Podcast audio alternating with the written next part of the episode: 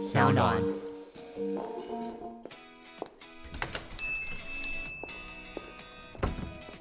哎，你怎么在这里？这么巧，那不然一起喝一杯吧。Cheers！那些你不敢跟老板说的事，我们聊给你听。Hello，大家好，我是 Jack。Hello，大家好，我是 Katy。那今天呢，终于迎接到我们第三季的第一位来宾了。没错，让我们欢迎今天的大来宾吴子飞 Allen。掌声鼓励。大家好，我是吴子飞。子飞是一个非常厉害的演员，他真的演过很多很多的 MV，包含是李荣浩的 MV，包含很多明星和艺人，然后也出演过非常非常多不一样的戏剧作品。那最近的话，他有一个非常厉害的年度大戏《猎梦特工》，是最近都有在 HBO 上面正在播。嗯、然后呢，我们也有在各大平台上面其实都看到，尤其是我记得是在那个 Catch Play 的 Plus，他们跟 HBO 合作的那个平台嘛，对对对，所以呢，欢迎大家都可以去看。推荐大家一定要去看我们这期的 YouTube 影片，你会得到双倍的喜悦。什么双倍？就是我跟子飞的颜值双倍。哎、欸，我为了讲这句，我特别点酒，就是要来壮胆讲这句。可以可以，我陪你，我陪你，双倍，对，双倍，双倍。嗯，其实应该是抵消了，还是双倍？其实这我不太清楚。但是反正重点，哎、欸，我们今天要聊的东西是。如何谈判？好好好，然后我们从如何谈判这件事情呢，会聊到就是说，哎，面对人的时候，应该是要用人性本善或者人性本恶的角度去相处。那、嗯、为什么要聊谈判呢？因为其实我一直还蛮想学习谈判这件事情，因为我超级不会谈判的。就我对谈判的理解一直都是，哎，我们今天就是要来说服彼此，然后你有你的目的，我有我的目的，我就是超级不会带着目的跟别人讲话。就像我玩狼人杀的时候，都很想直接跟大家说，对，我就是狼，怎样？我就是狼，就是没有办法接受，就是。叠对叠的那种对话，这样。Uh, 然后，但是像你身为老板，嗯，常常要去见投资人，或是要跟很多合作案去合作，你一定很会谈判。然后子飞，然后也很多接过很多戏，或是谈业配、谈合作，或是谈跟经纪人谈很多事情，也会需要很多谈判的技巧。所以今天就是来跟大家聊聊，就是怎么谈判。今天来找子飞聊那个谈判这件事情，我觉得很有趣，嗯，对吧？因为其实我们真的在做演艺圈啊，或者在职场上面，会遇到很多不一样谈判的一些事情。所以其实第一个，我们觉得很多时候大家都会去聊的事情，就是我们到底要怎么样跟别人去谈这些事情。那别人一定都会觉得，哦，譬如说从我的角度出发，就是哦，你是一个男生，又是一个老板啊，那你谈判这些东西就会有很多的，呃，也不能说强势啦，但也会有很多的优势条件。可是回过头来，其实真的在职场上或者在现实社会上，从女生的角度出发，其实我们在谈判上面往往。有些时候都会屈居于一个不能说弱势，可是呢，就会是不知道到底该从哪边出发。对啊，对啊，所以其实今天在设定这个题目的时候，我就觉得，其实子飞其实也是一个很厉害的人。然后中间也经历过了很多不一样的事情，所以想说先从一个小问题开始，就是大家都很好奇，因为现在有很多的朋友进入职场，职场大家对他们来说已经不是传统的什么文书工作啊，或者进到一个公司，现在其实也有很多人想要去当呃从事相关的演艺工作，无论是做直播、做网红、做演员、做 KOL、做等等相关的 influencer，那这些东西他就会像刚刚 Cady 讲到，有谈到业配啊，谈到很多的事情，那究竟？就近从事演员或是我们讲的艺人这一块，你平常会接触到什么样类型的谈判呢？因为我是有公司跟经纪人的，所以像是一些你说业务面的广告啊，或是业配啊，或是演出啊，这些其实都是由经纪人。他们去沟通跟协调，所以他们是主要跟客户直接谈判的对象。那我主要要沟通的人就是我的公司，我的经纪人，嗯，就比较是跟他们之间的关系。所以我跟他们的谈判，我会比较把它理解成是一个沟通，嗯，达到共识。因为其实。做演艺相关的表演工作者们，其实我们每一个人都有都是一个个体嘛。那我们并不是说是商品，没有思想，都是死死的在那边，所以是没有办法任人摆布的。嗯。这个就是个重点，就是你你需要提出你的想法，或是跟你的经纪人知道你在想什么，然后你们在这个工作上面找到共识。我觉得这一点非常非常的重要，就是。如果你有公司的话，你必须要找到共识，它才可以走得长久。因为我知道有一些朋友他们是没有公司跟没有经纪人的，嗯，他们就是会直接跟客户们谈判跟，跟、呃直接去面对的。但那个情况我比较不了解，因为我一直以来都是有经纪人跟公司在替我去前线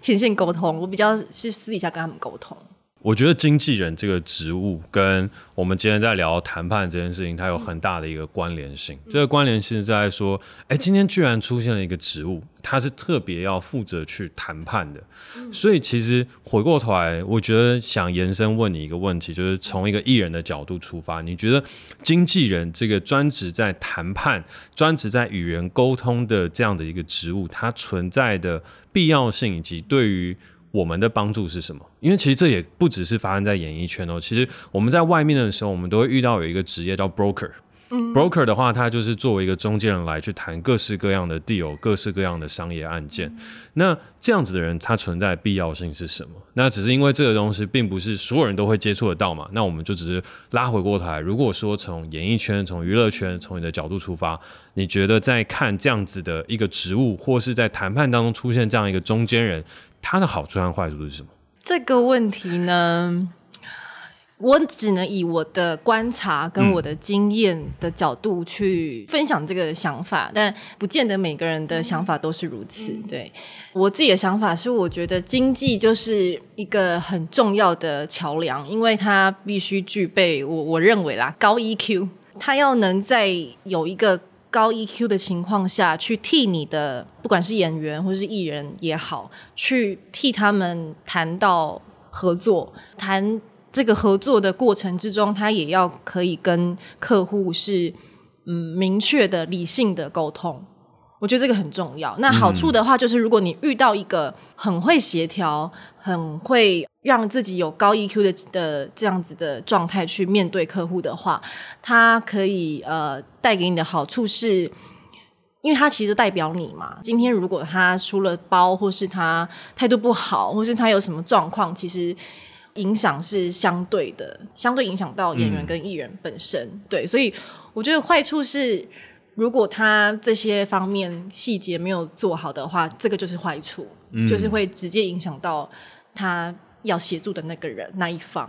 会问这个和聊这个，其实也是因为就是子飞的经纪人，同时也是我非常好的一个朋友。然后，其实，在我们多集的 podcast 里面，也其实对对对对对，因为我们其实本身是好酒友。对，然后之前就曾经举过一些例子嘛，就是我因为我自己常常喝酒之后，也都会拉着一些同事再去分享一些做人处事啊，或者是为人啊，嗯、或者什么等等相关的事情。那、嗯、其实这一块的时候，我们自己在喝酒的时候也常常在交流，就是哎，我们都是那种属于喝完酒之后会说一些大道理的一、嗯、一批人这样子，所以就想问一下，就是也算回馈给听众，就是我们从第一手的一个状态来听听，哎，你那时候听到。就是当老板啊，或一些人在跟你讲大道理的时候，你的心情感觉怎么样？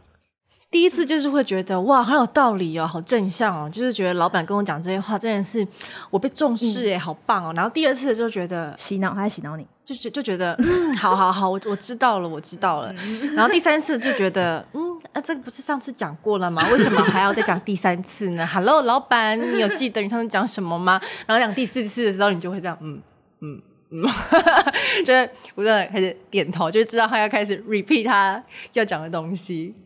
这蛮好玩的。那通常都是喝酒后他才开始 repeat。对，可是我其实可以理解他为什么会这样子，因为他很重视这件事情。可能是因为我看到辛苦的一面，或者是他认真工作的一面，嗯、但他有他过不去的坎，或者是或者是他的表达就是。就是会会让我觉得，哎，大道理不要再讲了。但但但我可以理解的是，他其实是很重视就他的心意了。对，他的心意其实很、嗯、很很好。嗯，对。但有时候还是会想要跟他说，就是那个酒喝少一点。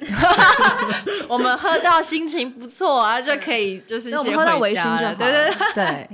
没有，这也就像我之前讲的，就是有些时候老板心中都有一些过不去的坎，所以就是要靠喝酒啊，或者是一些东西来去抒发自己的一些压力。但是我觉得这个第一手的观点也很重要，就是也是在在佐证。其实我觉得老板就是还是有些时候还是要把真心拿出来，这样底下人才能够去看到你是一个什么样的人。就虽然有些时候我们都会被大家讲的很烦，但是至少有拿出来，有被看到真心，这也还是一件好事，对吧？对，就是我觉得真心真的蛮重要的。就是常常大家会讲啊，待人待心要怎么待心，就是交心。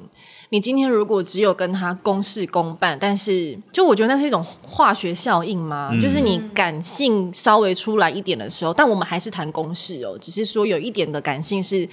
想要跟你沟通，我觉得那个感性是沟通，但是回归理性的时候，我们还是要很专注的在了解这个问题本身是什么。我觉得那个感性就有点像像是一个，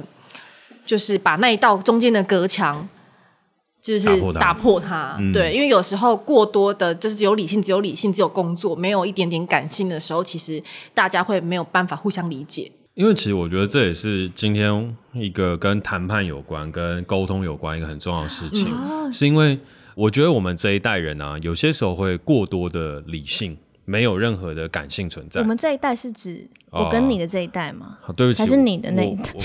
就是你们这一代年轻人 啊，我老了，我老了，我没有，我只想确认，我只想确认那个年代。没有了，我们我觉得是他那个年代。我们 我们这一整个 generation 就是广泛的这个世代，对这个世代的这十年来左右的这批年轻人，就是我们在职场上面工作的时候，我们很有理性，我们很强调理性跟理想。就是我们会有一个很远大的抱负，或是一些远大的追求，然后我们也希望达成工作上面的效率。可是呢，在这整块的时候，我们却往往在工作的某一个状态当中，它其实会卡住。卡住的时候就会讲说，哎、欸，为什么对方不做？为什么接下来这个东西会卡在那里？或者是这个东西我们不是用 Google Doc 沟通完就没事了吗？那为什么不能够就按照 SOP 这样去做呢？嗯，可是其实到头来，人与人在工作之间或者在沟通和谈判的时候，它其实不见得是谈的是一个条件，它其实有些时候谈的是一个我们之间可不可以互相信任，以及我们现在走到哪一步。所以其实，在这整块当中，就是从呃，无论是新时代或是不同年纪的人在去做事情的时候，我都会觉得，有些时候不是纯粹的多少钱，或是要做多少事的问题，嗯，而是这个谈判的过程和这个沟通的过程，我可不可以相信你？可不可以相信你是站在我这边的？对，可是我觉得这就是谈判最难的点，就你不知道他有没有在相信我，所以我就不知道我要不要相信你。所以我也想问，就是你。去见投资人的时候，你会全心全意的相信他们吗？嗯、就是或者你在谈判的时候，你都是真的就是交出你的真心吗？就是这件事蛮难的吧？就是当你不知道对方到底是什么心态的时候，你也会想要把把自己保留一点。所以我觉得这就是谈判最难，就是你到底要保留多少，然后给多少，然后你要让对方知道，哦，你是很有诚意的。可是其实 somehow 你又在保护你自己，嗯，然后那个就很难拿你，就很难呢、啊。好，那这边的时候就要扣回到我们第一季曾经聊过的一个主旨，嗯、叫喝酒文化。嗯，嗯我记得。对，其实子飞也是常常有听我们 podcast，也有听很多不同的 podcast，所以我们等下也可以来聊一下。对，对，好。但拉回来的事情就是，为什么喝酒存在于这个社会当中还是有其必要性？我觉得它就是。跟你刚刚讲的谈判信任有很大的关系，因为喝酒它是一个嗯催化剂，是一个很公平的事情，尤其是在别的国家，韩国跟日本其实比台湾更凶，就是它的喝酒文化是非常非常重的。而且如果你有去韩国做生意，你就会知道，其实他们在做生意条件很快就谈完了，可是能不能跟你 sign deal，就是能不能去签名去完成这个合作案，它其实很重要的事情是看你喝酒喝出来的。尤其是在演艺圈或者是韩国的外外部的贸易啊，或一些等等的谈判的时候，其实真的是这样，他们就会带你去喝酒，然后看完你喝完酒之后的状态是不是一个可以信任的人。那如果是，他们就会跟你合作愉快；如果不是的话，他们就说拜拜，阿尼亚塞。所以你跟所以你跟、欸、这是日文，对、欸、你跟投资人也都是喝酒喝出来的那种矫情。面对到很大的长辈，他们自己不喝酒的时候，那就绝对不会。嗯，就譬如说，有一些投资人，他可能已经六十几岁、七十岁了，那他跟你拼酒吗？也不会。可是呢，他一定会约你在一个平常的饭局，然后他会说：“哎，那嘉凯，你可以喝点酒啊。”那没关系，喝一些嘛。然后他还是会想要看你喝完酒之后的一个样子。嗯，所以其实酒品真的很重要。所以酒品竟然成为我们这个时代的软实力，哎。算呢，好像是哎，这是这什么奇怪的结论？这样，哎，这个创这个结论很有创意吧？应该是说，我觉得可能是因为喝酒的时候大家比较放松，嗯，比较会展现真实的一面，所以当那一面被看到的时候，他会比较能够去感受到你是不是真的你在跟我哈拉，还是你在跟我来来真的？我自己的感受是这样子啦。所以通常你如果去要去谈那种很大案子的那种谈判，一定都是喝酒的场合。没有，就是要谈的东西都已经谈完了，然后谈完了之后呢，我们就会去庆祝，或者就是说，哎，我们大家去喝一杯。但其实那个约都还没有签名哦，嗯，所以这几乎都是在做一些大的生意啊，做一些事情的时候，大家都会说，OK，Jack，我们这样没有问题，走去喝一杯。然后去喝一杯的时候，那个才是这个生意和这个东西能不能谈成的关键。举例来讲，如果你纯粹谈利益往来，就是譬如说，哎，这部。举例来讲，这部戏它可片酬多少，我就愿意接；剧、嗯、本怎样就怎么样，等等的。可是这些东西回过头来，你也还是会想说，哎，这个导演他的状态怎么样？或者我也会好奇这个演员状态怎么样。可是这些东西，他真的很难在平常的时候就把这些东西全部都看出来。嗯、就我觉得，我做导演跟做创业跟做酒吧，其实都有一些触类旁通的事情。就是回过头来，人的事情，它是最重要的。那人的事情，他只要对了，很多事情就会对。那要怎么样把人的事情看清楚跟处理好呢？有些时候，酒其实是一个 shortcut，它是一个捷径。然后在这个捷径的过程当中，他很容易看出来这个人的真性情长什么样子。嗯，所以举例来说，像嗯、呃，到现在为止会一起喝酒的人，我都觉得是一群很棒的人。我们自己有搞了一个群组，叫“团结力量大”，就是一群、啊、一群影视圈的爸爸直男们嘛？爸爸族群的，不是不对不对，你们没有你们会出现，你们误会了，你们误会了。这个“团结力量大”里面集结了各位的呃耳熟能详的一些产业的先进前辈，而且不只是男生。嗯，对对，然后也有一些已经是职业妇女，嗯、然后也有一些是，嗯、但是就都是这个产业当中的中坚力量，而且大部分在这一群大家一起喝酒聊天的，我们就真的都是喝完酒之后全部都在聊公事，嗯、没有任何私事可以聊，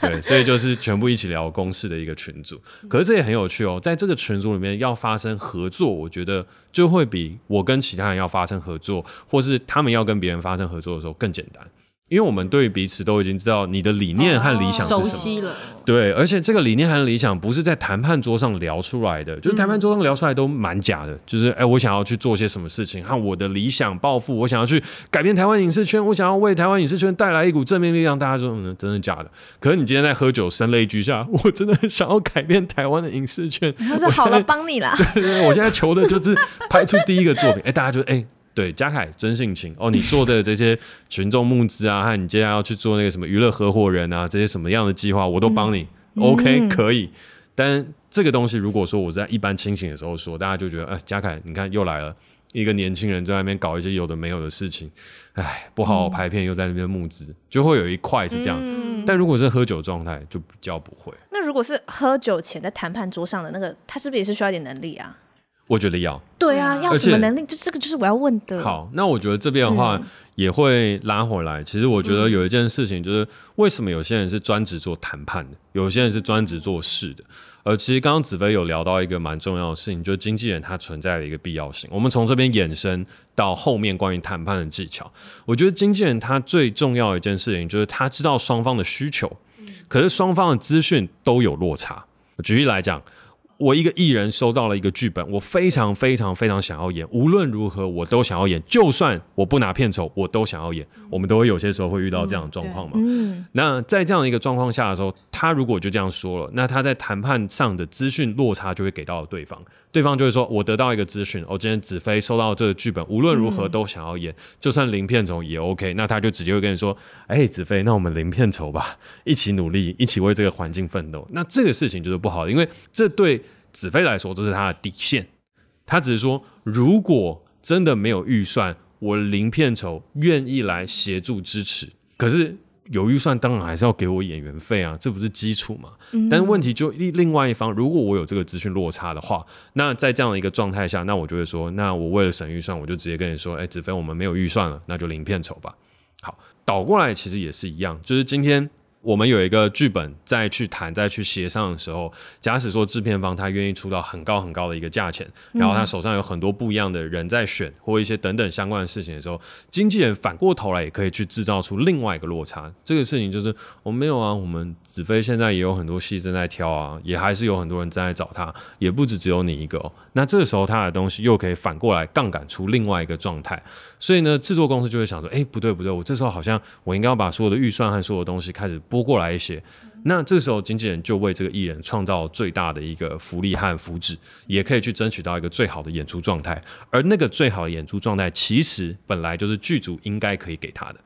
那可是这时候呢，他也会去站在另外一个角度去想哦，不是说经纪人都纯粹帮艺人争取，厉害的经纪人他也会看这个剧组的状态，就是说，哎，如果我们的演员降一点片酬啊，你今天这个场景这些东西可以弄得更好，或者你可以找到一些更好的人，那你跟我讲清楚，我帮你，然后我帮你去跟艺人说，哎，你这边妆发少一点啦。你书画少带一个啦，啊，你助理少带一个啦，或者怎么样，你就自己就是怎么样来去把这个东西处理好。那这边可能没有没有厕所，可能没有什么样的东西，牺牲一下，但是戏好，你自己要去牺牲。可是如果艺人一开始就收到制作公司跟他讲这个，他一定起摩羯就假掰，就说哈，出去外面拍片连厕所都没有，连助理都不能带，连书画和造型都不能指定，那到底在干嘛？可是。经纪人站在制作公司的角度想完了，对艺人长远的这个戏的表现想完了，他跟艺人讲，这时候大家就哦，原来是这样，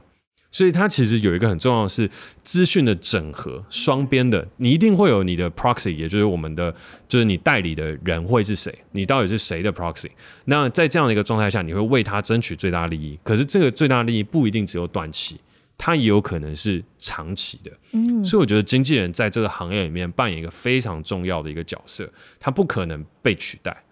就我的角度而言，因为你要把两边的资讯落差收整起来，然后这些都是秘密，然后这些秘密不能跟别人说，因为你要把它调整到一个最好的状态来让这件事情发生。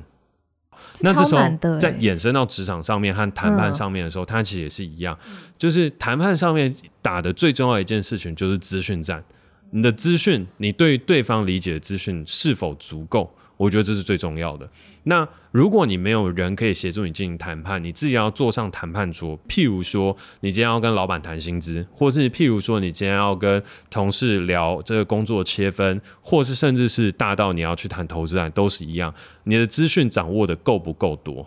它其实就像我们刚刚在讲经纪人跟艺人跟制片公司这样一个三方的一个状态，有点类似。如果你已经掌握对方的状态够多，你可以去调整那个资讯，到你取得你想需要的那个。东西的时候，那其实这整块就会变得很容易。可是如果你的资讯取得的不够多，举例来讲，你要跟公司谈薪资的时候，那如果你已经取得到的事情是你是一个不可或缺的角色，你手上现在的专案会卡到公司一千万的现金流啊，你摆烂了，这个东西就挂掉了。那这个时候你一定会有这个能力去提出这件事情。但如果你没有掌握到这个资讯，你就只是以为说，哎，我想要加薪啊，不能的话就算了。那这个东西你就已经会失去你谈判的一个先机。所以我觉得谈判当中有一个很重要的事情，除了刚刚大家有讲到一个高 EQ，我觉得高 EQ 那一定是必备的，嗯，对。但是更重要的事情是资讯整合力，资讯的掌握跟整合力。我们讲说，嗯，有点更中二一点的讲法，嗯、就是资讯侦查，你要有资讯侦查，对，你要有一个侦查力跟一个整合力，然后侦查、整合、判断，它其实就是。谈判上面最重要的事情，他形容的好好、哦。对啊，他马上就想到那个精准的字句，对，很精准的字句资讯，他马上就侦查到那个资讯的整合。因为这完全就是你刚刚讲那些所有的一切，都是我我有我有体会到的，就是经纪人在处理事情的情况的时候，嗯、真的会遇到这样子的问题。然后我也在我经纪人身上看到他。呃、原来这个叫资讯整合，就是原来、啊、对，就是原来他刚刚讲的那些东西是这样子描述，我觉得很精准。那你觉得资讯侦查跟资讯整合可以训练吗？嗯、呃，我们一个阶段一个阶段讲。我觉得侦查这件事情，我们每次讲到侦查，我都还是觉得有点中二。可是我想不到更好的词了。但是侦查的话，我觉得它分两个状态。第一个状态就是我们年轻人现在都已经必备的技能，叫做 Google。其实基本上你 Google。可以得知大部分的事情。举例来讲，我要去查今天的投资公司，或者今天这个公司怎么样，我会去查工商登记，然后查工商登记之后，它里面的所有的法人和自然人，我全部都会知道。然后自然人和法人，我就会往上再查，然后查到它的最终受益人，就是网络上公开资讯的最后一个状态。所以那我就会知道，哦，那这个资本结构大概长什么样。然后它上面也会有它所谓的登记资本额，所以我就知道你公司到底有没有钱。那你登记资本额到底是登记真的还是登记假的？那你就从这边当中，你就可以得到很多的资讯。那当然，Google 当中它也可以得到很多。举例来讲，就像之前我们有聊过，呃，如果你要进到一个新创公司，你不知道这个老板怎么样，你其实就把他的名字拿去 Google，那其实如果说这个老板有一些不好的新闻，有一些什么样等等，你就会得知这件事情，那你自己就可以去判断。所以其实你只要把关键字拿去 Google，然后再把关键字 Google 出来的结果的相关联性的东西再 Google 一遍，然后再把相关联性的 Google 的那些字再 Google 一遍。一遍你 Google 完三遍之后，你的基础的我们讲说空战的这边这一块你就差不多完成了。好，当然还有第二件事情，我觉得那也是一个很有趣的，就是呃，为什么我们大家会需要出来 hang out？嗯，就是因为有很多的东西它不是公开资讯，它很多都是 whisper，就是小道消息。嗯，八卦也算，但是我觉得它比较像是我们所谓的小道消息，消息，因为八卦的东西就是比较无聊和不可信。可是其实，譬如说像我们圈内，我们其实真的要说，我们聚在一起喝酒，真的就是很重要的事情正在谈了。我们还有很多小道消息，比如说哪里有新的案子要开发啊，对对对，所以演员也会获得一些试镜的机会啊。因为其实试镜的机会很多，但是可能资讯的不流通，所以大家可能会没有那么明白。刚好子飞在这边，可以他来为我们平反一下。就我们我平常跟你经纪人、嗯、跟大家这些人在聊天的时候，其实我们聊内容大概都是什么？都在聊产业，对啊，真的，这呃，我们没有要帮他们讲话，嗯、就，就是你知道，我帮他们讲话没有好处，但但真的就是每次跟他们聚在一起的时候，大家真的都一直在聊这个产业，然后聊这个环境，甚至有时候还会聊偏，聊到人生，聊到生命的意义，就是很多很多，嗯、对，但是大部分都是在聊整个产业的结构这个情况，大致导演制作，小至工作人员或或演员等等的。然后，其实我们很多时候，也就是像子飞说，我们都会聊哪一个案子在开，哪一个案子在走，嗯、哪一个案子目前表现的状况长什么样子，那些东西他都不可能在网络上面得得到。所以，其实我觉得现在我们有一块自己也缺乏的事情，就是我们可能空战做得很好，可是我们讲说打陆地战的时候，好像在讲那个政论节目的选战分析，真的实际上面的东西就是。公开资讯是已经揭露的，可是你要去跟别人谈判的时候，其实有很多都是小道消息。嗯，那那些小道消息就可以让你占得先机。嗯，举例来讲，像我们在聊各种案子的时候，那至少以经纪人角度出发，就会知道是哦。那现在原来有谁谁谁可能要开什么样案子，那我们家艺人可以去做什么样的事情？然后呢，今天哪一些剧的状况可能是这样？那今天哪些导演拍出来的作品可能是哪样？就这些东西它都会变成一种 information，而那些 information 你绝对 Google 不到。嗯，然后那些是最有价值的。对。所以其实一个很重要的事情是，当你在外面 hang out 的时候，你取得了多少资讯，可以来为你之后的谈判或是职涯的发展去做更好的资讯的侦查。接下来是整合，整合也是非常重要。为什么我会说 Google 你要 Google 三遍，你才会取得到足够的资讯？可是取得回来之后，你要整合，整合事情就是你会从 Google 上面得到，你会从人与人之间去得到，那你要把它整合在一起，来去确认它彼此之间是不是对的。那如果是对的，它就是一个正确的资讯，你就可以把它留下来，变成一个可靠和有用的一个判断和方式。举例来讲。像现在 Podcast 正正红，嗯、就是无论是 Inside 啊、数位时代啊，然后还有各个不一样媒体杂志，现在所有人都在介绍 Podcast 嘛。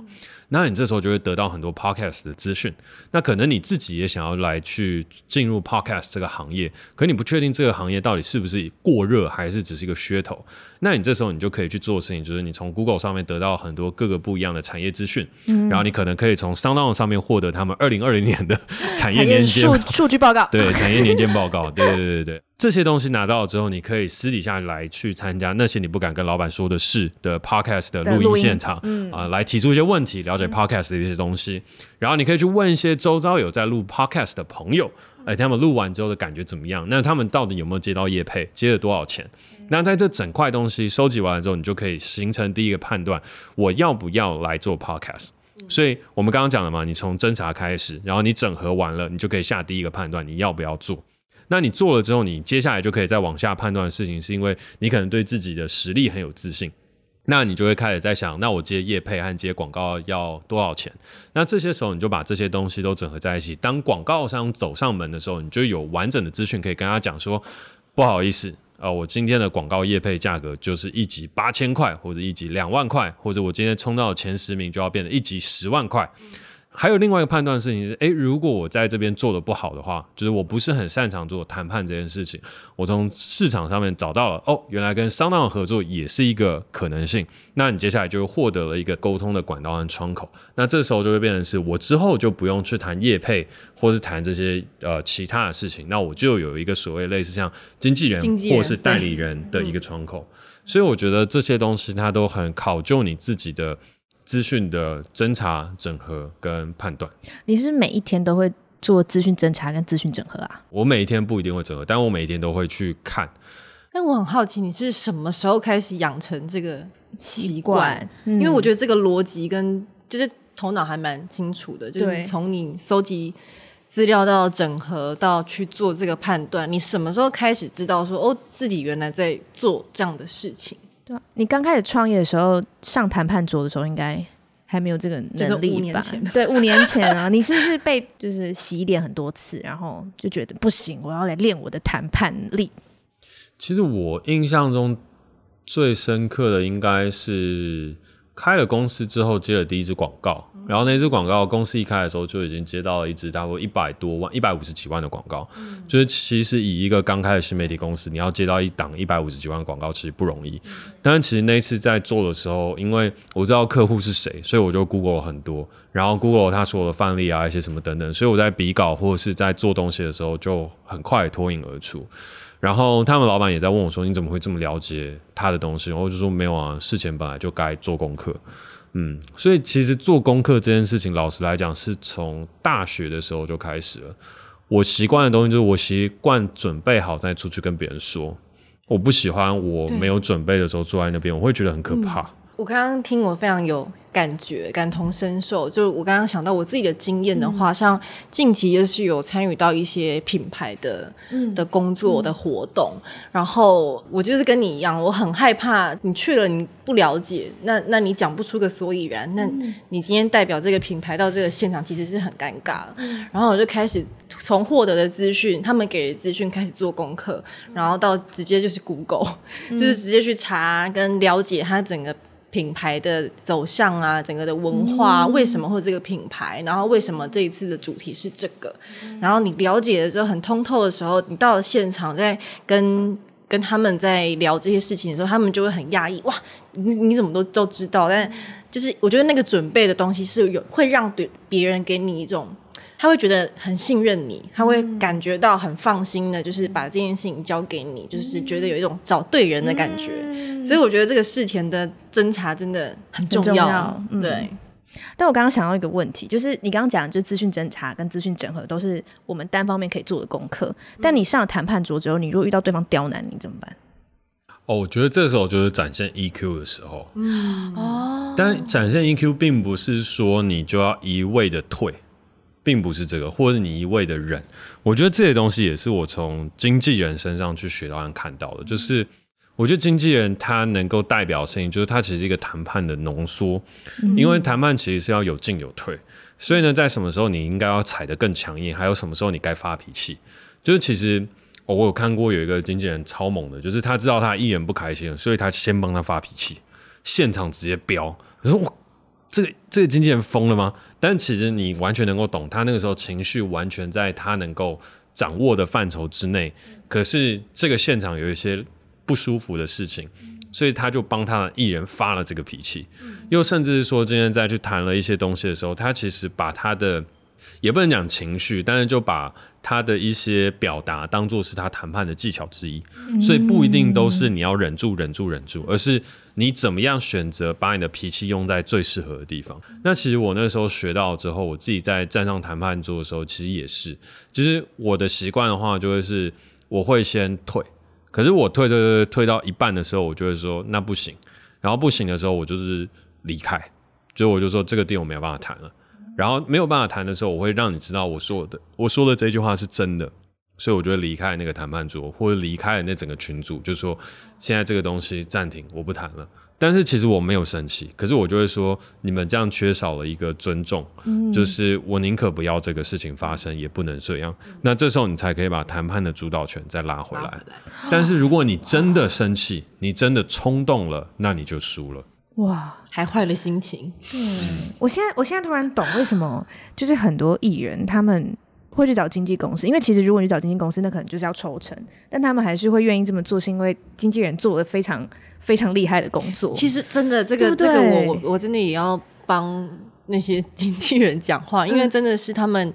因为就就正因为我们不善于处理这些事情，嗯、就是你说要沟通啊，要要谈判啊，嗯、要去达到彼此。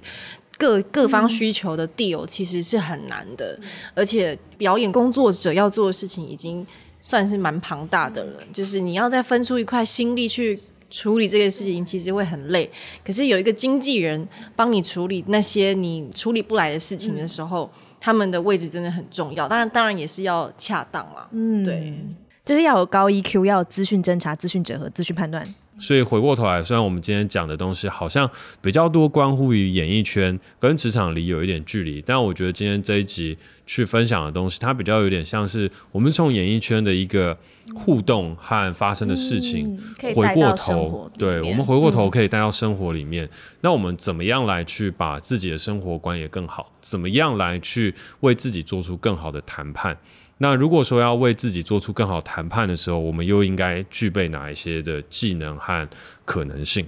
尽管我们可能不需要一个外部的经纪人，可是我们内心当中自己都要随时为自己去做好的资讯的收集，也就是所谓的侦查，侦查然后花一点时间整合，整合然后呢，综合对综合你现在的生活，为自己去做一个判断。我自己刚刚又有想到一件事情，就虽然我们刚刚聊的是呃演艺圈发生的事情，或是演员跟经纪人之间的关系，但是其实我觉得这些东西都还是可以运用在很多职场的。嗯、虽然很多事情经纪人在沟通，但其实我们也是需要直接沟通，像是跟导演嗯的直接沟通，嗯、我觉得那个也很重要。这个关系就有点像是。老板跟员工之间了，嗯、因为这个东西很密切，就是演员跟导演之间的互信、互助，跟大家一起来做这件事情的那个那个感觉，其实就跟老板跟员工之间那感觉其实很相像。嗯、就是有一些可能，有些老板或是有一些人在沟通的时候，都会先说：“我觉得这样不好。”或是我觉得这样怎么样？我觉得怎么样？就是那个开头跟起头已经是以自我为中心的时候，会很容易让别人没有办法跟你站在同一个。立足点，然后他可能想讲，他也不敢讲，讲不出来。尤其是像关系是可能老板跟员工之间的时候，就员工可能就会不敢不敢再讲下一步了。但如果你愿意这样子哦，先理解对方，然后提出观点，找到共识，得到结果，我觉得这是一个很不错的方式，也可以是用在职场上的。谈判的时候，其实有很多东西，你除了外部资讯要了解之外，你要了解自己。你才能够站上谈判桌，然后做出一个好的决定跟判断。那怎么样了解自己呢？我觉得它有很多的方法，但是呃，无论从小到大，呃，或者是谁都好，其实大家都会用，无论是算命啊、星座啊等等，来去更多的了解自己。那我觉得这也是一个好的方法。但是无论如何，都要记得你要用算命、紫微斗数、易经、塔罗牌、人类图、生命灵数。或是其他等等不一样的事情，来去更多了解自己的时候，那你都要把它记起来，它变成一个资讯。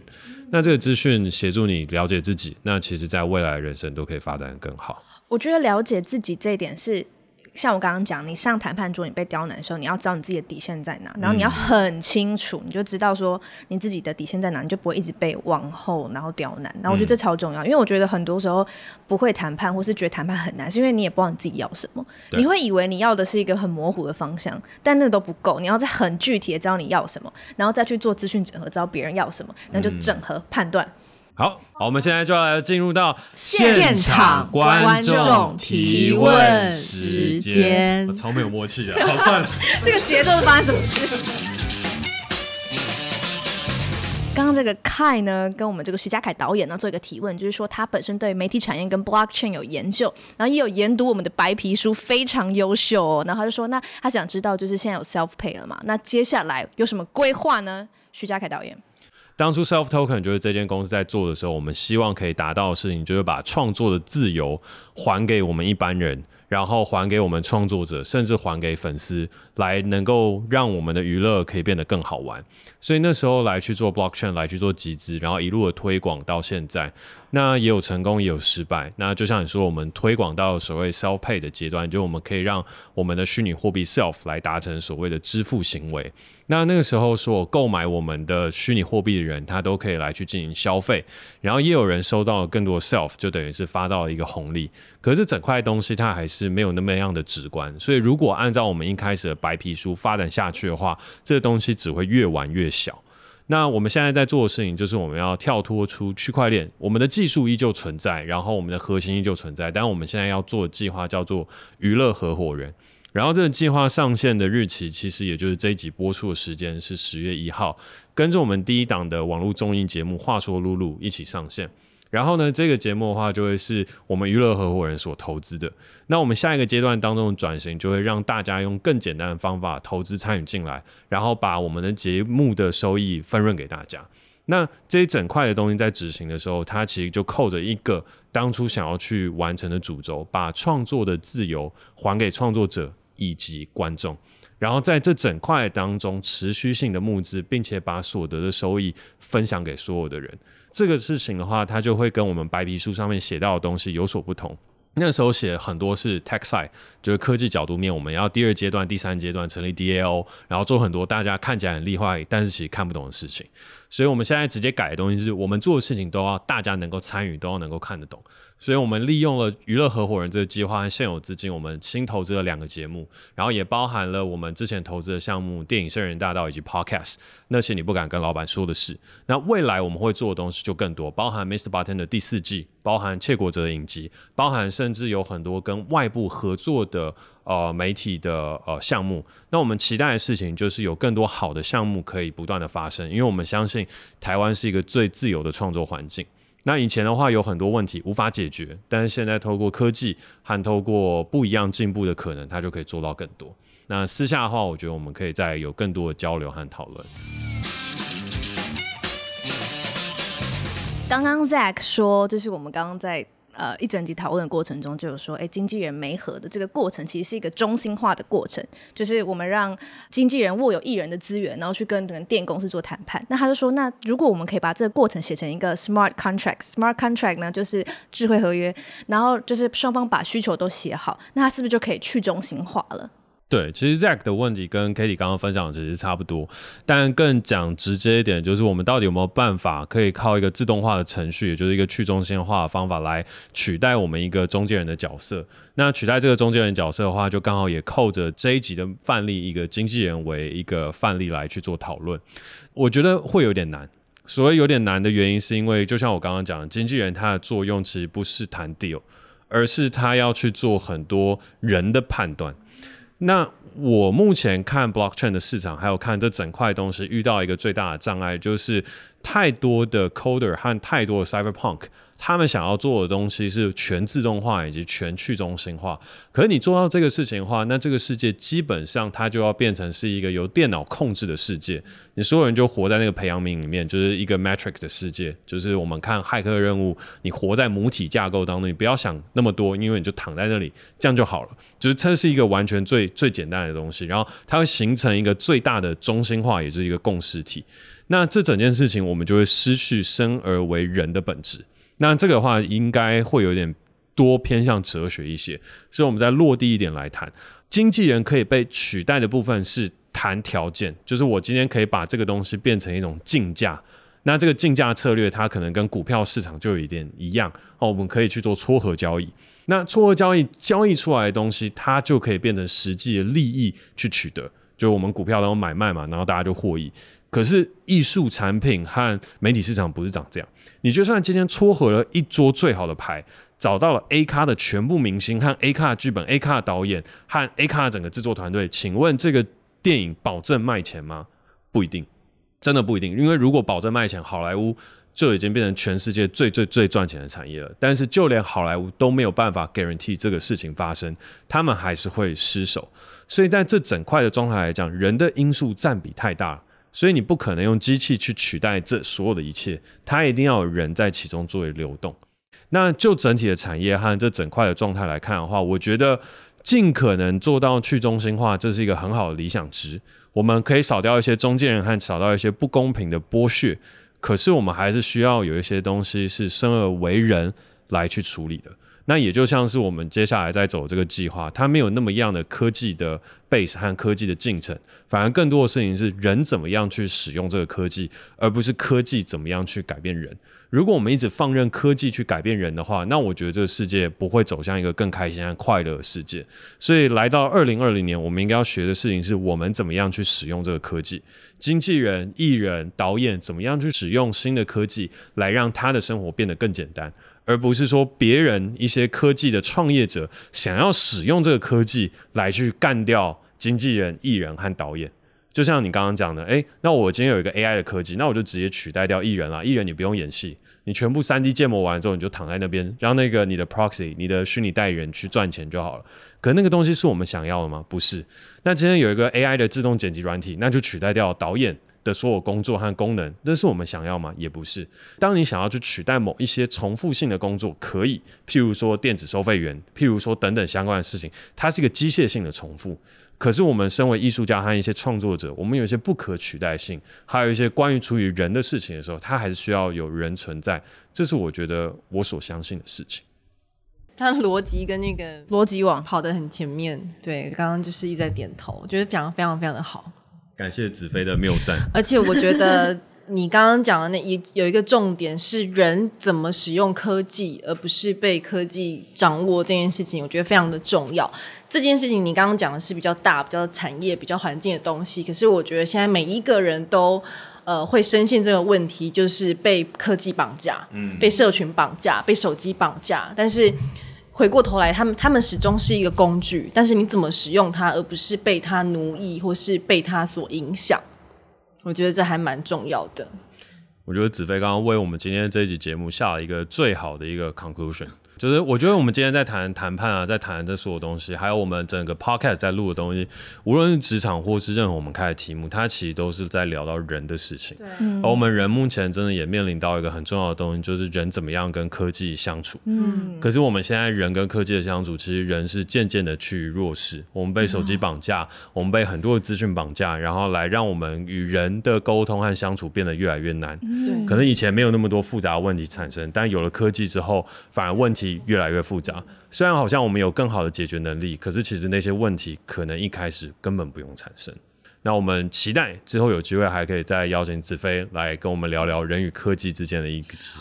非常期待。哎、欸，我觉得这个聊起来会很有趣，因为这对我这也是因为跟大家都有关，然后我自己也蛮有兴趣的。而且我相信，在演完《猎梦特工》之后，对于科技、对于人，还有对于人脑，就是都稍微有一点会更多的理解、为研究。对，身为一个博士，身为一个博士。好，那至于他为什么是博士呢？以及《猎梦特工》有任何的科技以及新的东西，那就欢迎大家到 HBO 和 HBO Go 上面可以去来看到这个影集。但我还是真的有想要闲聊的东西啊，就是我想要说，你说，我觉得这也很重要。就是最近 podcast 也像我刚刚说嘛，越来越火红。我觉得大家可以分享一下最近大家在听的 podcast 和喜不喜欢 podcast 这件事情，因为其实这也是那时候邀请子飞来玩的时候，大家觉得很好玩的一件事情。嗯、那我先抛砖引玉，讲讲我最近在听的 podcast 和我觉得好玩的事情。我最近在听的 podcast 其实真的还蛮多，台通，台通，然后还有呃那些电影教我的事。呃，我觉得那个非常有趣的是，因为他就刚好聊到存在主义，哦、然后我本来就非常喜欢存在主义，啊、对，然后我觉得他把这个存在主义跟呃我所喜欢的电影结合在一起，我觉得很棒。尤其是他讲到第一集的时候，他其实就把他跟那个诺兰蒂的那个西方极乐世界结合在一起去讲存在的意义和价值。嗯、我觉得 Podcast 很有趣的一点就是，我上礼拜去清大开学分享的时候，其实我一直想很多，我到底要跟大一新生讲什么。对，因为我跟大一真的差十岁了耶，对，差了十几岁吧，对，十一岁了。其实我认真有觉得，哎、欸，在这边我真是呼告一下，就是如果之后有大学的相关演讲啊，真的可以不用找我去，找 Kitty 去，我觉得效果会比较好。因为其实真的大家就只要看到 Kitty 站在台上，就效果一般，就是热血沸腾，就至少基础分数从九十分开始起跳啊。你看到一个臭直男在一个台上，基础分数就会从大概六十分开始往下减。你开口就会从六十分变五九分，然后讲越久就会这样这样这样这样往下，着对，就开始直接睡。对，所以下次如果有什么演讲啊需求啊，找 Cady 就是比较好。而、啊、我呢，就是大概大学毕业后。来找我演讲差不多，我觉得 Podcast 是一个很好的知识来源，所以如果是大一新生啊，嗯、或者是呃我们现在对资讯有点渴求的，我觉得其实为什么 Podcast 会兴起？我觉得它就是一种资讯和知资讯和知识的整合传达。哇！而且我觉得它也是有点像是书籍，有没有？然后它是一个 Podcast 一个观点，嗯，因为每一个 Podcast 一定有它专注的观点，嗯、所以。我们也可以透过这样子的节目去了解哦，别人的观点是怎么看待一些事情。因为我常常听 podcast 就会觉得，天哪，我都没有想到这些耶。嗯、然后或者是他们的他们的幽默感，其实也会影响到我的、嗯、我的在生活上，有时候开始会多想了很多东西。所以我觉得那个刺激是很不一样的。那子飞除了平常在听那些你不敢跟老板说的事之外，你自己还有听什么其他的 podcast 吗？除了那些你不敢跟老板说的事之外呢？台通啊，嗯、或是像季夏后啊，或是像百灵果、九渊八八跟那个大人学，嗯，对，就是目前比较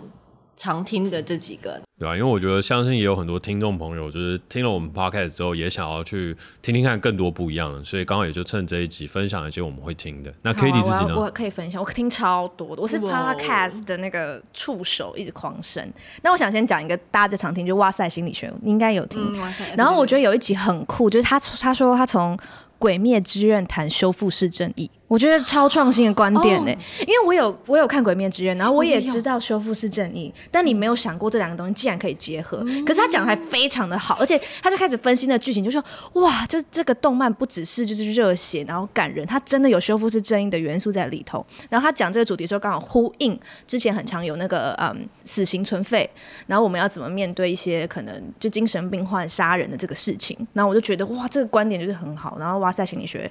有很多 我觉得很棒的那个观点，嗯，然后我还有听一个叫 Before Midnight，它是一个哲学类的 podcast，然后是闲谈类，然后他是我的学长，交大学长开的，所以推荐给大家。然后他也是在榜上啊，所以就他会谈很多，比如说嗯，比如说什么爱情啊，或是我们到底要怎么过好这一生这种这种主题。可是他不会谈得很不会谈得很笼统哦，就是我觉得他谈的还蛮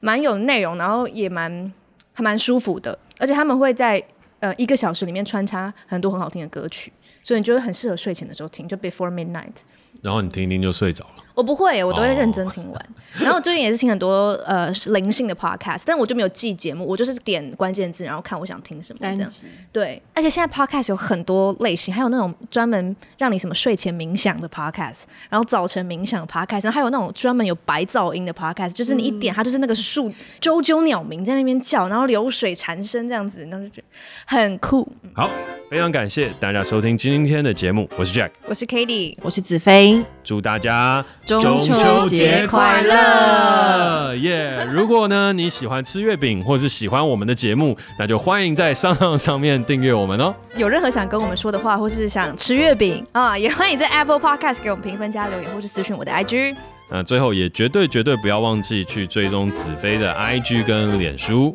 IG 搜寻 E L L E N W 五个 U，脸书搜寻吴子飞 Allen Wu。感谢大家，我们下次见，拜拜。